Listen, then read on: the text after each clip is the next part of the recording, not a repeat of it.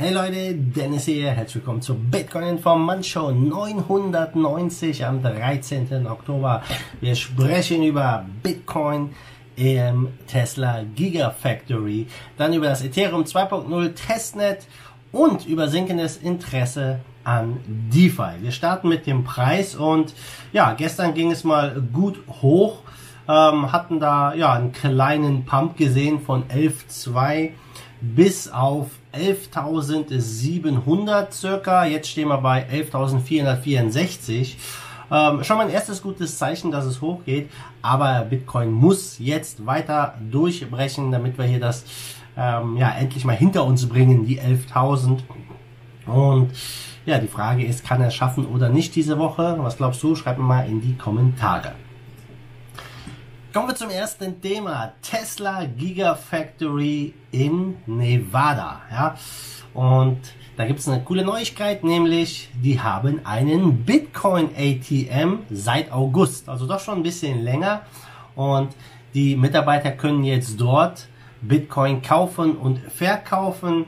Der Betreiber ist Liberty X, hat das auf äh, Twitter bekannt gegeben ja, dass sie dort auf dem Gelände vom Gigafactory einen Bitcoin ATM installiert haben und ähm, das Ganze ist ausschließlich für Tesla-Mitarbeiter zugänglich. Auch das sehr, sehr interessant. Ja, und ähm, wie viele das wirklich nutzen, das würde mich mal interessieren. Wie viele Bitcoin-Fans bei Tesla wirklich arbeiten.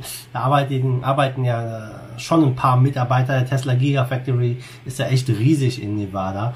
Und ähm, die, die Leute wissen ja, Elon Musk ist auch, ja, kann man sagen, ein Bitcoin-Fan, ja, weiß ich nicht unbedingt, aber er hat sich auf jeden Fall schon öfters mal zu Bitcoin geäußert, auch auf Twitter, ja, und äh, gerade auch da ähm, ja, ich sag mal, negativ über die Zentralbank ge geäußert, die einfach massiv Geld druckt.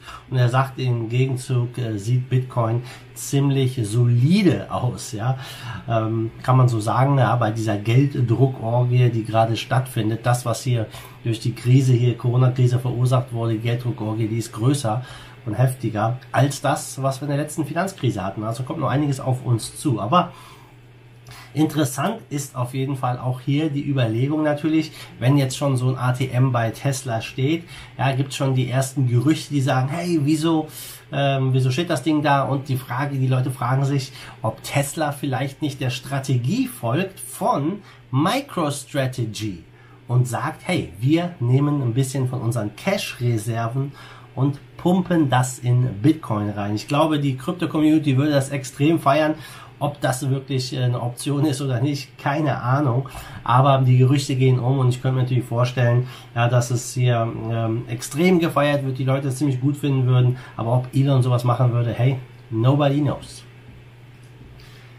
Ja, dann gucken wir mal rüber zu Ethereum 2.0.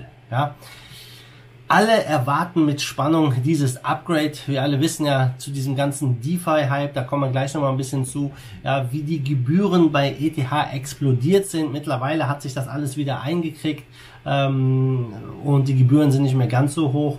Und ja, ETH 2.0 soll das natürlich lösen und die machen immer wieder mal so ein Testnet, um diesen Start, diesen Launch von ETH 2.0 zu proben und ähm, hatten jetzt einen erfolgreichen Launch von diesem äh, Testnet Zinken, Sinken, so heißt es, Ethereum 2.0 Phase 0.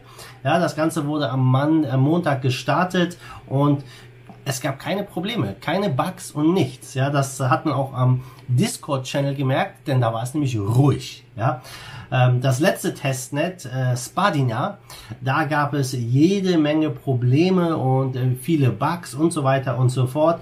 Und äh, es schien auch so, dass beim letzten Testnet Spadina sehr wenig Leute mitgemacht hatten. Und man hatte sich gefragt, warum ist das so? Ja, äh, lag es daran, dass die Leute kein Interesse haben oder woran lag es? Nein, es lag daran, es gab einen Bug. Es gab einen Fehler im Clients-Account und das war für einen Großteil dessen verantwortlich. Und ja, ist ganz wichtig natürlich, dass hier ähm, ja so ein, bei so einem Test auch viele Leute mitmachen, um einfach halt auch äh, zu gucken, läuft das Ganze stabil oder nicht. Und ja, Sinken ist jetzt das erste Testnet, was äh, innerhalb von wenigen Minuten äh, ja, gute Participation hatte. Viele Leute haben mitgemacht und es ist der erfolgreichste Testnet-Launch bisher. Ja, ähm, es lässt auf jeden Fall hoffen, dass dadurch ja, äh, ETH 2.0 vielleicht doch schon dieses Jahr noch launchen kann. Also die Leute sind da teilweise sehr optimistisch. Ja, Vitalik Buterin hat natürlich gesagt, wir wollen noch weitere Tests durchführen und mit den Developern noch mal ein bisschen intensiver sprechen und so weiter und so fort. Ähm, mal gucken, wie das Ganze abgeht, denn äh, ihr alle wisst ja, man kann nicht einfach mal so eine Chain umstellen, ja. Ähm, Gerade bei den Milliarden an Werten, die hier bei ETH hin und her geschoben werden, das muss wirklich fehlerfrei laufen. Und ähm, ja, ich bin gespannt. Sollte es dieses Jahr noch kommen, vielleicht, vielleicht wiederholt sich die Geschichte. Ja, 2017 hat Ethereum zu diesem massiven ICO-Boom äh, beigetragen durch die ERC20-Token äh, und ja, den Bullrun quasi mit eingeläutet, mit angeführt vielleicht, ja, kann man so sagen, wenn man will. Und vielleicht ist ETH 2.0 wieder so ein Auslöser, der dazu führt, dass hier der nächste Bullrun ins Laufen kommt und richtig viele Leute ja auch hier interessiert sind natürlich dann am Staking von ETH 2.0. Ja, dann gucken wir mal rüber zu DeFi. Das Interesse sinkt. Ja, wir hatten es ja gesehen, die Gebühren waren äh, explodiert bei Ethereum. Die Bit äh, Bitcoin-Miner haben weitaus weniger verdient als ETH-Miner aufgrund dieser hohen Gebühren. Und aktuell zeigt sich, bei Google Suchanfragen, dass dieser DeFi-Suchbegriff ja nicht mehr so hoch gesucht wird wie äh, ja zu den Höchstständen im September. Ja, die Frage ist halt, woran liegt, ja? Und die Trenddaten zeigen einfach genau das sinkende Interesse hier an. Vielleicht hat es was mit den äh, äh, Hacks, Misserfolgen und auch Scams zu tun. Ja, gut möglich. Denn wir haben ja wirklich unzählige DeFi-Projekte gesehen, die auf den Markt gegangen sind, die ganz schnell Millionen eingesammelt haben, wo Millionen gelockt wurden und wo es dann den einen oder anderen Hack gab. Also es war natürlich dann nicht so toll. Aber die Suchanfragen sind natürlich rückläufig. Das ist natürlich immer nur eine Momentaufnahme. Aber nichtsdestotrotz sind immer noch 11 Milliarden US-Dollar gelockt hier in diesen DeFi-Projekten. Also die Summe ist immer noch extrem hoch, auch wenn das Suchinteresse runtergegangen sind. Denn ähm, ja, mal gucken, vielleicht gibt's äh, hier jetzt nochmal eine Überraschung oder nicht im DeFi-Markt, wer weiß. Ich glaube, dass dieser Bereich extrem explodieren wird, wenn ETH 2.0 da ist, wenn die Gebühren kein Hindernis mehr darstellen und natürlich auch die Fehler hier dann ausgemerzt sind. Denn für Anleger, für Leute, die hier in diesen DeFi-Projekten rumspielen, kann das Ganze schon sehr schmerzhaft und teuer werden. Gelder werden gestohlen oder sind einfach verloren gegangen. Und äh, ja, viele haben natürlich da hier mitgespielt bei diesen ganzen verschiedenen Token, wie sie alle hießen. Ja, Sushi, äh, Sushi, Hotdog, Pizza, was weiß ich, ja, diese ganzen, äh, ganzen Geschichten. Und wir hatten natürlich auch was Größeres, Jörn Finance zum Beispiel, da gab es einen Hack, ja. Ähm, dann ähm, hatten wir hier NFT-fokussierte äh, Plattform Eminence.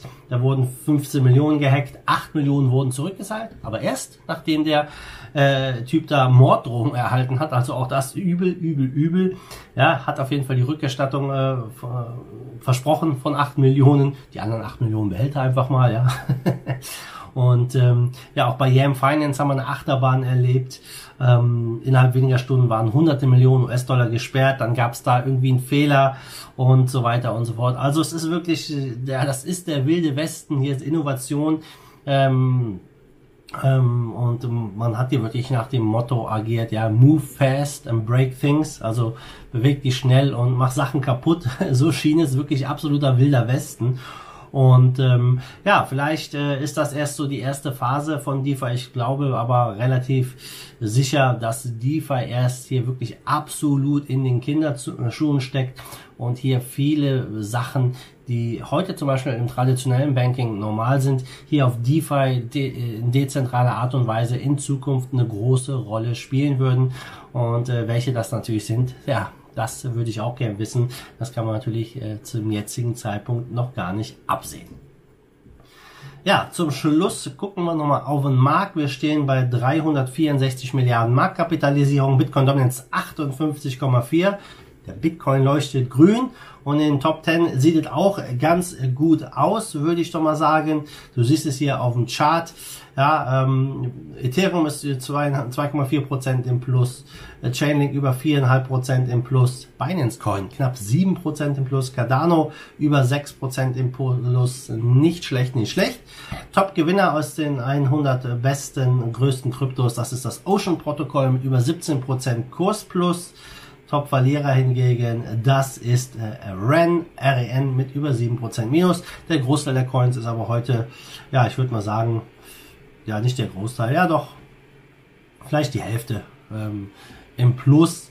Mal gucken, äh, was jetzt passiert nach diesem kleinen Rücksetzer von gestern, ob er jetzt, ob der Bitcoin es jetzt schafft, endlich mal nach oben durchzubrechen, die Bullenphase wirklich einzuläuten oder nicht. Es fühlt sich irgendwie an, so wie 2016 so ein bisschen, finde ich, ja. Äh, das heißt, nächstes Jahr im Januar können wir mit dem Bullrun rechnen. Sollte sich die Geschichte wiederholen. Oder ich hätte nichts dagegen. Wir werden sehen. Also Leute, das war von mir. News sind raus. Ihr wisst, was zu tun ist. Lasst mir ein Like da, gebt mir einen Thumbs up hier auf YouTube. Und dann sehen wir uns morgen wieder. Bis dahin immer Attitude, schwenkt den Hut. Let's the force of evil in Bitcoin and cryptocurrency we trust. Bam!